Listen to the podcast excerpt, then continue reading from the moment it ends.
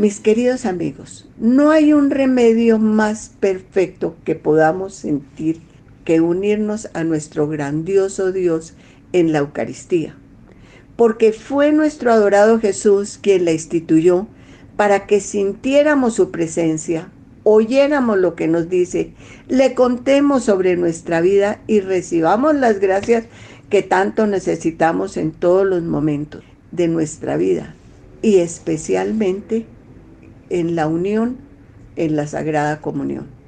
Pero lamentablemente nos olvidamos de la grandeza de esta gran oportunidad que nos dio. Por eso deseo meditar sobre nuestro comportamiento ante este precioso regalo que nos da nuestro adorado Jesús, empezando repitiendo las palabras encontradas en el diario de Santa Faustina, en que nos cuenta que en una ocasión el Señor le reveló lo siguiente, cuando llego a un corazón humano en la Sagrada Comunión, llego con las manos llenas de toda clase de gracias y deseo dárselas a esa persona, a esa alma.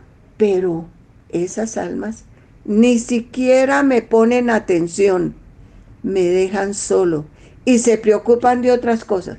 Me tratan como una cosa muerta yo les quiero confesar a ustedes que yo siento un dolor inmenso por haber desperdiciado en algunas ocasiones estas gracias. Porque nuestro adorado Jesús está en la hostia vivo, nos ama y solo desea darnos lo que necesitamos para ser felices en todo momento y logremos hacer felices a las personas que tenemos a nuestro lado. Y además llevarnos a todos por el camino que nos lleva al cielo. Por eso, en este momento, pensemos en las miles de veces que hemos recibido la Santa Comunión distraídos, pensando en nuestra propia agenda o en alguna preocupación que tengamos. Hemos recibido a nuestro adorado Jesús en una forma mecánica, como si fuera un pedazo de pan o de galleta, olvidándonos que nuestro adorado Jesús, vivo, con toda la grandeza que es Dios, llega lleno de inmenso amor, poder y deseo para ayudarnos a cada uno en forma particular, de acuerdo con el momento y circunstancias en que nos encontremos. Y pensar que algunas veces nos levantamos del sitio donde estemos en la Santa Misa, hacemos una fila, recibimos la hostia y regresamos a nuestro puesto y continuamos con nuestra vida diaria sin que hayamos tenido un verdadero cambio por haber participado de este grandioso milagro de tener a Jesús en nuestro corazón. Sin haberlo adorado, sin siquiera darle las gracias por la vida que nos da con la posibilidad de cambiar lo que deseemos en ese momento o necesitemos, o por las miles de gracias que nos da. Y por eso quiero que ahora recordemos las miles de gracias que nos da. Y por eso eh, sería bueno pensar en esto. Esto nos va a ayudar.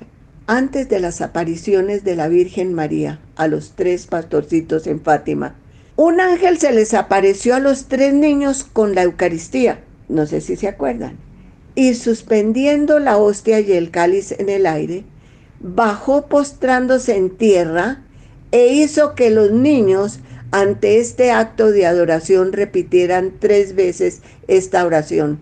Santísima Trinidad, Padre, Hijo y Espíritu Santo, te adoro profundamente y te ofrezco el preciosísimo cuerpo, sangre, alma y divinidad de Jesucristo presente en todos los tabernáculos del mundo en reparación por las ofensas y los sacrilegios e indiferencias con que Él es ofendido, y por los méritos infinitos del Sagrado Corazón de Jesús y del Inmaculado Corazón de María, te pido por la conversión de los pecadores.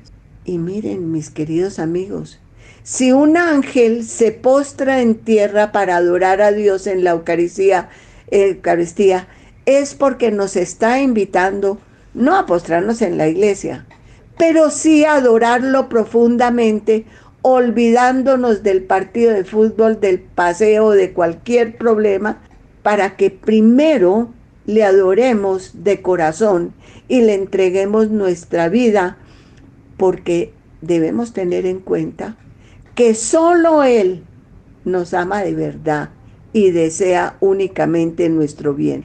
Y miren, mis queridos amigos, recordando otra parte del diario de Santa Faustina, en el que Cristo, nuestro Señor, le dice, ella nos cuenta, cuánto me duele que muy rara vez las almas se unan a mí en la comunión, porque espero, eh, yo espero con ilusión las almas, y ellas son indiferentes a mí, sabiendo que las amo con tanta ternura y sinceridad, y ellos desconfían de mí. Deseo colmarlas de gracias, y ellas no quieren aceptarla. Me tratan como una cosa muerta, mientras mi corazón está lleno de amor y misericordia. Por eso debemos recordar que en la Eucaristía está perfectamente vivo nuestro adorado Jesús, porque él mismo nos lo dijo, yo soy el pan vivo, si uno come de este pan vivirá para siempre.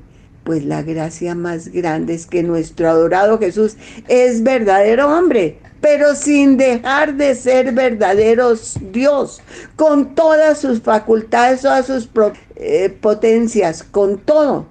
Y que lo recibimos por medio de la sagrada hostia y del vino consagrado, como también en estos momentos recibimos a nuestro perfecto y grandioso Padre Celestial y al generoso, tierno y amoroso Espíritu Santo, por ser tres personas pero un solo Dios verdadero.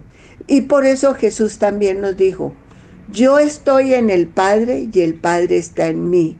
Y, en, y el que me ha enviado no me deja solo. Por eso, donde están el Padre y el Hijo, también está el Espíritu Santo. Es muy importante tener en cuenta el gran acontecimiento de la Santa Misa no es para recordar la última cena, la muerte y resurrección de nuestro adorado Jesús, sino que como Dios supera el tiempo y el espacio, es vivir, no es recordar, es vivir estos santos momentos. Por tanto, el sacrificio de Cristo es el sacrificio de la Eucaristía, es el único sacrificio al que asistimos. Y por eso me pregunto, ¿cómo asisto yo o sea, cuánto interés yo le pongo, cuánta devoción participo en esos momentos. Porque mis queridos amigos, meditemos sobre lo siguiente. Nuestro adorado Jesús dejó fundada su iglesia para que por medio de sus sucesores, los sacerdotes, al pronunciar las mismas palabras que él dijo sobre el pan y el vino, aunque el pan y el vino permanecieran con sus propiedades, serían su cuerpo, su sangre, su alma, su divinidad. En una palabra, Él estaría verdaderamente ahí, vivo, como se encuentra en el cielo con toda su gloria, su amor, su poder, su divinidad y deseo de ayudarnos. Por eso también ahí nos unimos al Padre y al Espíritu Santo. Y también de alguna manera nos unimos también a los ángeles y los santos para alabarlo, agradecerle, entregarle a su santa voluntad toda nuestra vida. Por eso la Eucaristía es la fuente, la cima, lo más grande que existe. E incluso recordemos que los sacramentos están unidos a la sacristía, pues contienen todo el bien espiritual de la iglesia. Santa Teresa nos hace caer en cuenta que cuando nuestro adorado Jesús nos llama de muchísimas maneras, ella nos aclara que la Eucaristía no es solamente para recibirlo en la comunión, sino que es entrar en una común unión con Él. Y pensemos el significado de esa palabra. Comunión es unión con, unión con Dios, unión con nuestro adorado Jesús. Por eso refiriéndose a la Eucaristía, el catecismo siempre llama a la Eucaristía la Santa Comunión, porque por medio de este sacramento nos unimos a Cristo que nos hace partícipes de su cuerpo, de su sangre, para formar un solo cuerpo. Pues recordemos que ese grandioso encuentro con Cristo, que es verdadero Dios, nos lleva a unirnos también con el Padre Celestial y con el amoroso y generoso Espíritu Santo. Y ante tantas ayudas y demostraciones amorosas, también lo mínimo que debemos tener es una respuesta sincera y amorosa y profunda. Miren, y el, en el catecismo encontramos varios medios para lograr esta respuesta eh, y recordarnos especialmente que antes de recibirnos la Sagrada Comunión debemos examinar nuestra conciencia. Y si encontramos una falta grave, pues acudir a la confesión, o sea, a la reconciliación, y que reflexionemos sobre esa falta. Y pidamos perdón con fe por todo lo que hayamos hecho que nos haya separado de Dios. Y también nos dice el catecismo que antes de recibir la hostia podemos decirle sinceramente, esa oración que creo que tú te la sabes. Yo no soy digno de que entres en mi casa, pero una palabra tuya bastará para sanarme. Y sobre todo, que la digamos de manera que salga de nuestro corazón y no de nuestra memoria, para que sea sincera y no automática.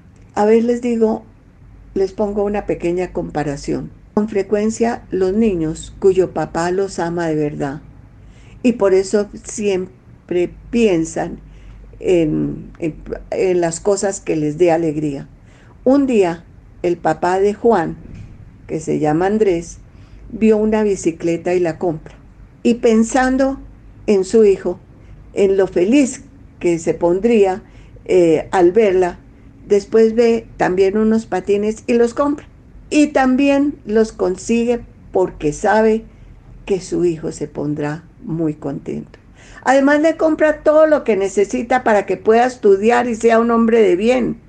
Y por eso le consigue también eh, como una camiseta firmada por Messi, porque sabe que el niño le encanta el fútbol y todo lo que tiene alrededor.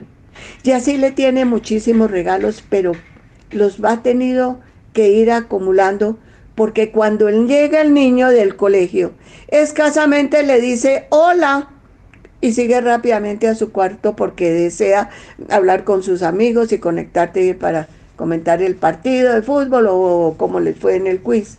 Y no le pone la debida atención a su papá. Y así son todos los días. Cuando entra a la casa pasa rápido y no le da oportunidad al papá de que le cuente las cosas que tiene le impide conversar y hablarle de sí mismo y de contarle a su papá lo que le ha sucedido en el colegio.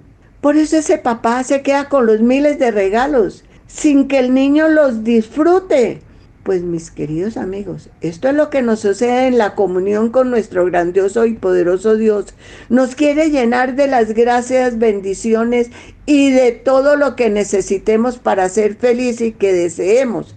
Pero nos distraemos y nos perdemos con lo con bobadas y olvidamos que realmente tenemos un Padre perfecto. Por eso también pensemos que cuando rezamos la oración del Padre nuestro decimos, danos hoy nuestro pan de cada día.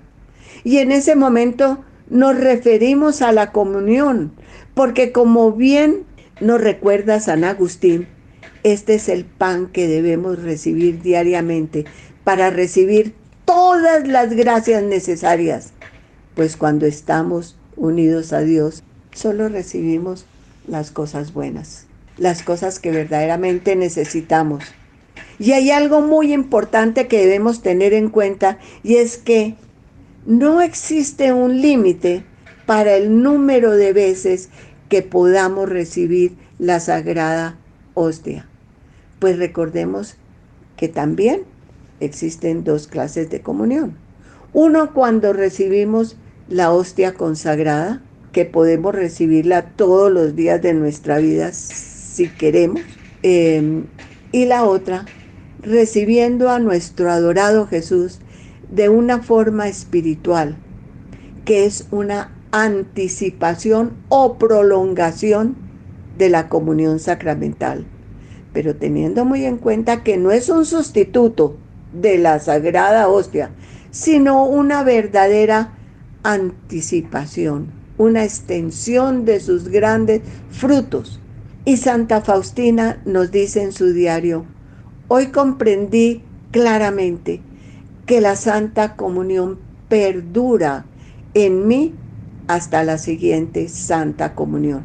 Porque la presencia de Dios viva, sensible, dura en mi alma, puesto que mi corazón se ha convertido en un verdadero tabernáculo, un sagrario en el que permanece Jesús.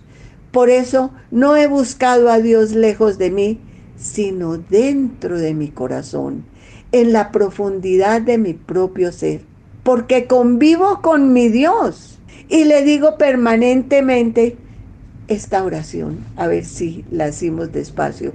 Oh Jesús, escondido en la hostia, mi dulce maestro, mi fiel amigo, qué feliz es mi alma por tener un amigo que siempre me acompaña.